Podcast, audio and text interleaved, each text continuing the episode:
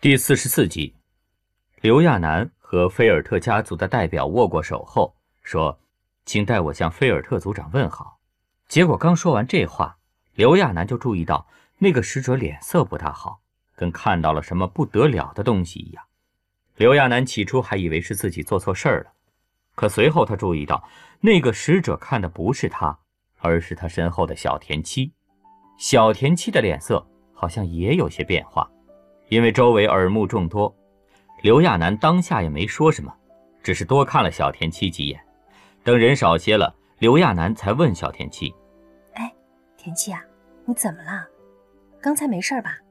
小田七本来脸色就白白的，现在更是跟受到了什么打击一样。过了半晌，才对刘亚楠说道：“姐姐，我觉着那个人很熟悉，也许我小时候见过他。”刘亚楠瞬间哎了一声，也被勾起了好奇心，忙问道：“那你要不要我找人叫他回来？你好好问问。”小田七很快摇头道：“嗯，不用了，姐姐。”小田七摸着自己手腕上的号码，好像在想什么似的说道：“还记得你刚从菲尔特回来的时候跟我说的那些话吗？你说我的外表很像菲尔特人，我想，也许你说的是对的。”我可能天生就是个菲尔特人。刘亚楠本来还想跟小田七说些什么的，可这个时候排队等候觐见的人太多了，很快就有人走了上来。刘亚楠赶紧坐正等待着。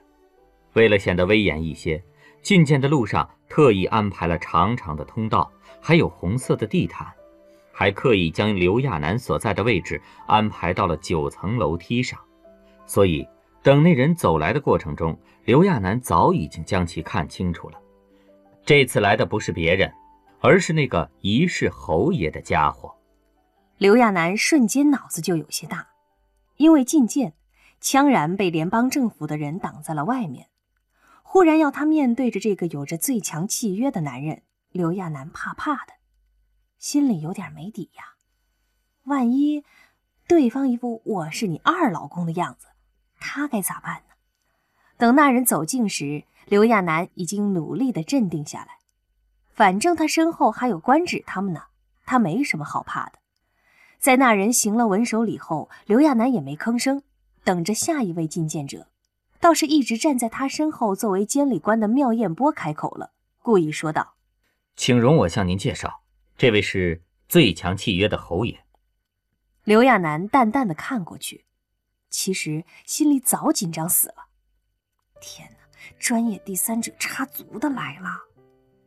幸好旁边的官职很快插嘴：“是不是侯爷不是你说了算，也不是我说了算。不是有个传闻吗？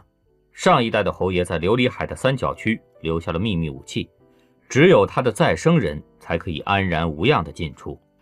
如果是真正的侯爷的话，那么去一趟琉璃海，总是不怕的吧？”妙艳波不冷不热地回道：“琉璃海早就被海盗占据了，再说那都是传闻，不足为信。”刘亚楠一直努力地镇定自己，也不去看那个侯爷。不过他能感觉到，在官职他们争论的时候，那人在肆无忌惮地观察自己。他身体僵僵的，就跟被蛇盯上了一样。官职和妙艳波你来我往的说了几句，也分不出个胜负。倒是等妙艳波领着那人走后，官职轻蔑地说了一句：“那些海盗还不够给我们塞牙缝的。”刘亚楠长出口气，真要被吓死了。终于忙碌完，刘亚楠估计自己的手都要被吻秃皮了呀。他都不知道自己究竟收了多少礼物，大部分还是价值连城的，还有一些是难得一见的稀世珍品。不过，刘亚楠终于明白，钱多到一定程度的时候，已经不是钱的道理了。他整个人都是晕乎乎的。从觐见大厅出来后，在休息的时候，小田七跟野兽单独找到了他。跟那些了不起的家族首领比，野兽这次为他献上的礼物就太过于简单了，一串很漂亮的珠子。既不是传世明珠，也不是什么罕见的材质，只是很普通的水晶珠子。野兽交给他的时候却特别郑重，一面交到他手里，一面告诉他：“这是许愿珠，上面有多少颗珠子，我就会满足你多少个愿望。刘亚楠笑眯眯的，东西不在乎多少，心意是最难得的。他毫不犹豫地把珠子戴到了手上，高兴地晃给野兽看。他见过的名贵东西太多了，对那些都麻木了，反倒是这个水晶珠子感觉很特别，也很朴素。他能感觉到这串手链做的很用心，就连绳子都绑得很别致，最下面好像是个同心结一样的东西。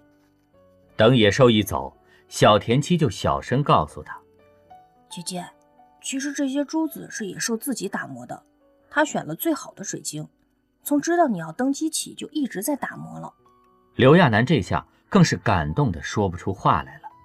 随后，小田七也送给他一份礼物，他特意给刘亚楠做了一些古老年代宫廷的实例字典，很实用。其实那些资料都好找。可是要这么分门别类的做成字典就很费心思了，而且这些东西正是刘亚楠能用到的。刘亚楠开心的将字典抱在怀里。只是看着小田七的样子，刘亚楠总觉着他是不是有什么事情瞒着自己呀？怎么自从见到菲尔特家族的人，小田鸡的表情就一直闷闷不乐似的？不过现在刘亚楠也没什么精力了，都要被累死了。今天总算见识到了什么叫收礼物收的手软。唯一让他觉得奇怪的是，连妙艳波都送他礼物了，羌家军的人却一点动静都没有。不过他猜这些军人多半不在乎这些吧，觉着都是繁文缛节。等刘亚楠晚上回到寝室，换下那些臃肿的衣服后，却发现羌然居然没有在房间里等他，他多少有些失望。因为按说到副官邸后都没羌然什么事儿可做，羌然唯一的任务就是陪着自己。刘亚楠明明有很多话想跟羌然说，现在进到房间里却没看到人，而且这种情况不是一天两天了。不知道为什么，最近羌然总是熬夜到很晚，刘亚楠也不知道羌然要做什么，问的话，羌人只会说什么说了你也不懂的话。起初，刘亚楠还以为羌然在秘密准备送他的礼物呢，可到现在，羌然都没个动静。刘亚楠也偷偷翻过房间，别说礼物的影子了，就连一点蛛丝马迹都没有，哪怕给他一个枕头套啊！刘亚楠的情绪就低落了一下，很快他又打起精神来，开始看小田七送他的礼物。现在真要做女王了，不管是傀儡也好，花瓶也罢。他总得有个样子。刘亚楠叹了口气，他说不上心里是什么滋味，主要是大家都送他礼物了，他最在乎的那个人却无动于衷。第二天的安排也很紧张，虽说还是登基典礼前的活动，不过这些男人现在好不容易有了女人，还是个女王，折腾起来简直就像停不下来似的。刘亚楠早早的起来，梳妆打扮。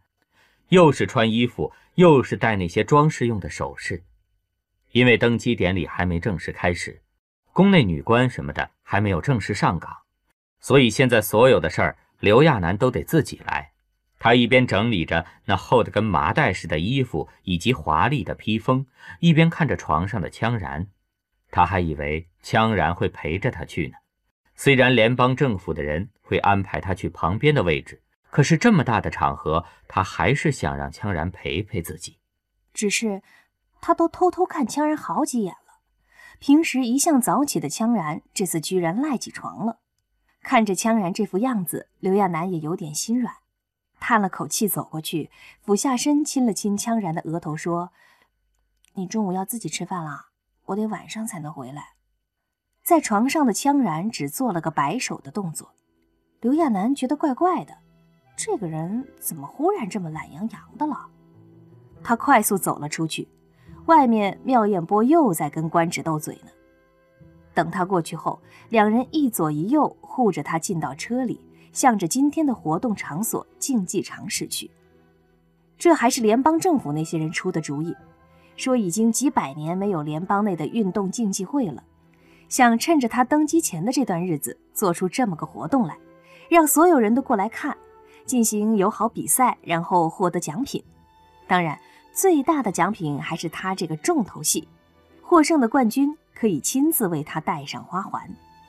刘亚楠到位后，竞技场上倒是没多久就开始了比赛。刘亚楠很快发现自己上当了，这压根儿不是联邦政府那帮人说的什么安全友好的比赛嘛！只见圆形的竞技场中央竖着好几根巨大的杆子，而在杆子上面陆续拉了一些绳子，有弹性的绳子交织着，就跟一个网似的。所谓的竞技，就是有人要上去跟别人 PK。不管用什么方式把对方给弄到地上，那可是十几米高的地方啊！这要是叫友好安全，打架就是跟人打招呼了。可是比赛已经开始了，不管刘亚楠觉得这项运动多么不安全，参加的人却是络绎不绝的。看到那些人落地后，刘亚楠终于放下心了。原来地面有专门的软垫。竞技场上风起云涌。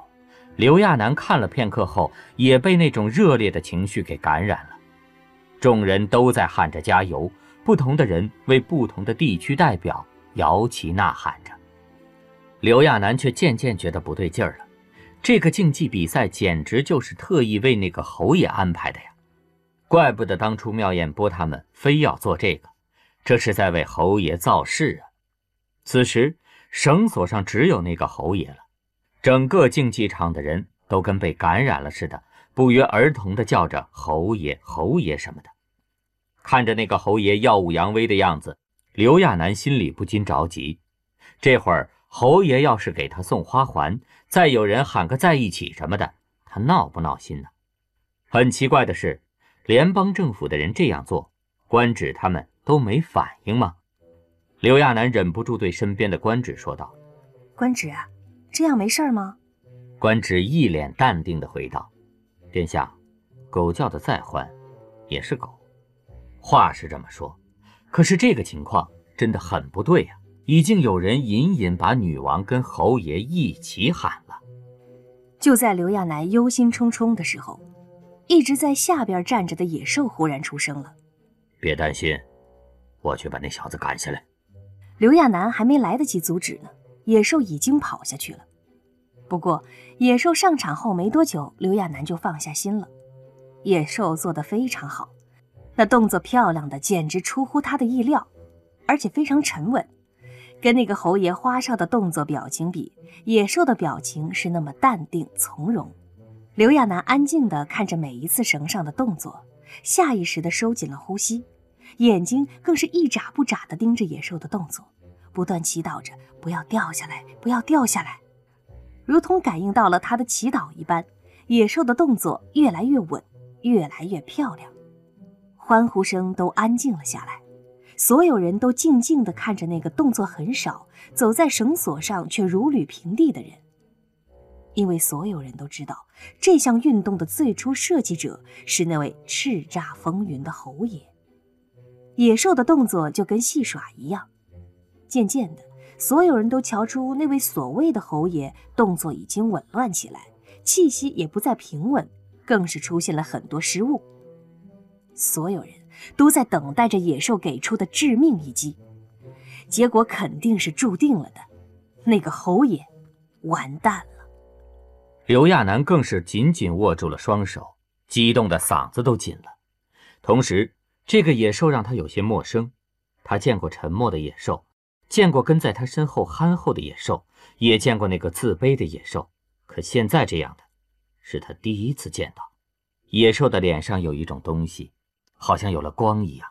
就在这个时候，野兽抬起头来，明明隔得很远，可在他背后是巨大的屏幕，那个屏幕直播着竞技赛中的情况。瞬间，所有人都看到了那个野兽脸上的表情，他在望着这个女人。那是一种男人看女人的眼神，刘亚楠也察觉到不对劲了，好像所有人都屏住了呼吸。他不知道发生了什么，正要看向大屏幕的时候，变故出现了。